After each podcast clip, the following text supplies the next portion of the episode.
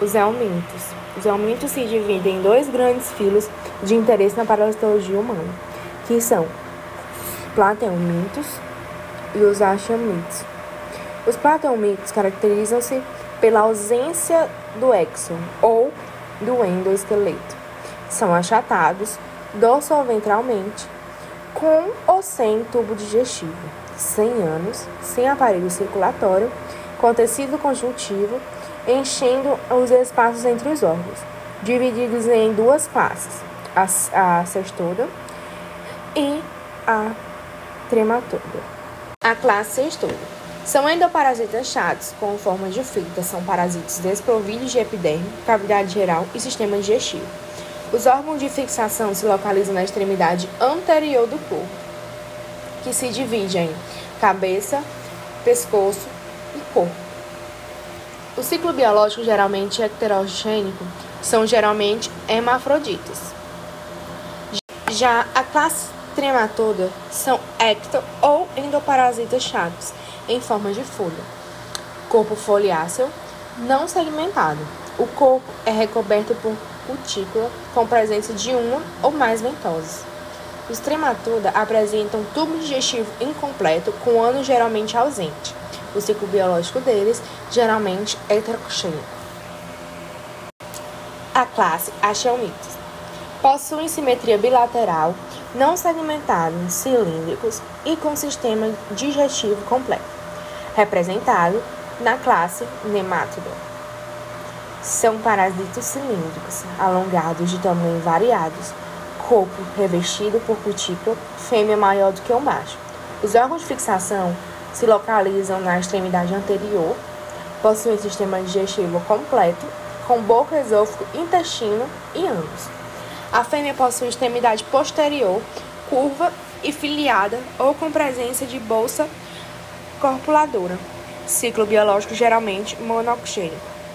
Doenças mais comuns causadas por eumintos neumatodes são ascaridíase causada pelo Ascaris lumbricode, ancilostomose causada pelo Ancilostoma duenale e o necanto americano, filariose causada por Uchereria pancroft, chiurose causada por enteróbios vermiculares e as doenças causadas pelos plateumintos são fasciolose causada por fascíola hepática, esquistossomose causada pelo esquistossoma mansui, teníase e cistercose, ambos causados pela tenia sólio e a tenia saginata.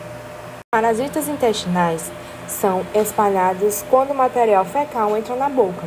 Isto pode ser através da água contaminada ou alimentos carnes de suíno e bovinos crua ou mal cozida, vegetais não lavados, que, que acontece raramente, jogos para as relações sexuais, contato com as fezes, como dar uma fralda.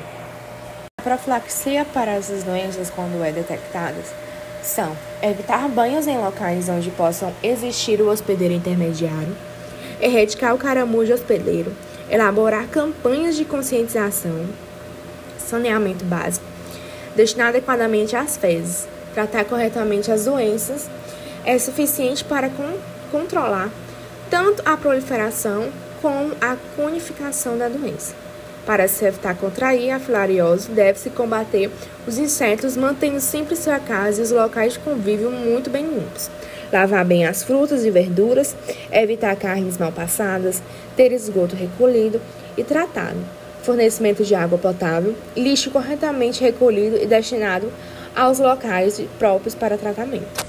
Os aumentos podem multiplicar-se dentro ou fora do corpo do hospedeiro, dependendo do ciclo vital específico de cada parasita. Fundando mais sobre as doenças causadas pelos aumentos, existem os axíoros, que tem o um nome científico, enterúbios vermiculares, são parasitas que afetam o homem com muita frequência. São vermes pequenos, que, são, que medem até 2 centímetros, e brancos. Habitam na região do seco apêndice humano, de onde a fêmea fecunda emigra para depositar ovos embrionados às margens do ânus e nas pregas perionais.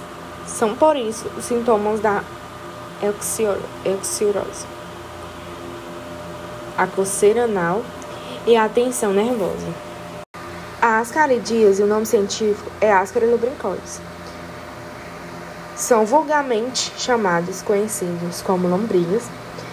São depois dos oxios, os vermes que mais frequentam os parasitam no intestino humano. A fêmea pode chegar aos 30 centímetros, enquanto o macho só atinge metade desse tamanho. Os ovos fertilizados desenvolvem-se facilmente e são encontrados na poeira doméstica, terra dos jardins e etc. A infecção se processa pelas mãos sujas e por intermédio da água, frutas e legumes sujos ou não lavados corretamente. Normalmente, os vermes habitam o intestino delgado. Em caso de infecção grave, podem invadir vários pontos do organismo, ocasionando problemas de maior ou menor gravidade. Acilostomiase e necatoriase. Nome científico: Ancilostoma duodenale e Nectar americanus. Causam doenças conhecidas como ancilostomias e necatoriase. Animais tropical, uni, unicinários, camaleão ou aplicação sério problema de saúde pública, especialmente no interior brasileiro. Os ancilostomos são parasitas chupadores de sangue, características que produzem graves sintomas como anemia hipocrômica e microcítica. O tricocéfalo, nome científico, Trichuris trichiura, verme de incidência comum em crianças, fixado pela extremidade anterior da mucosa do seco apêndice e por invadir o intestino grosso. A fêmea adulta põe cerca de 4 mil ovos por dia, que são eliminados nas fezes, ingeridos com água e os alimentos ou levados à boca em pedaços de terra ou pelos dedos.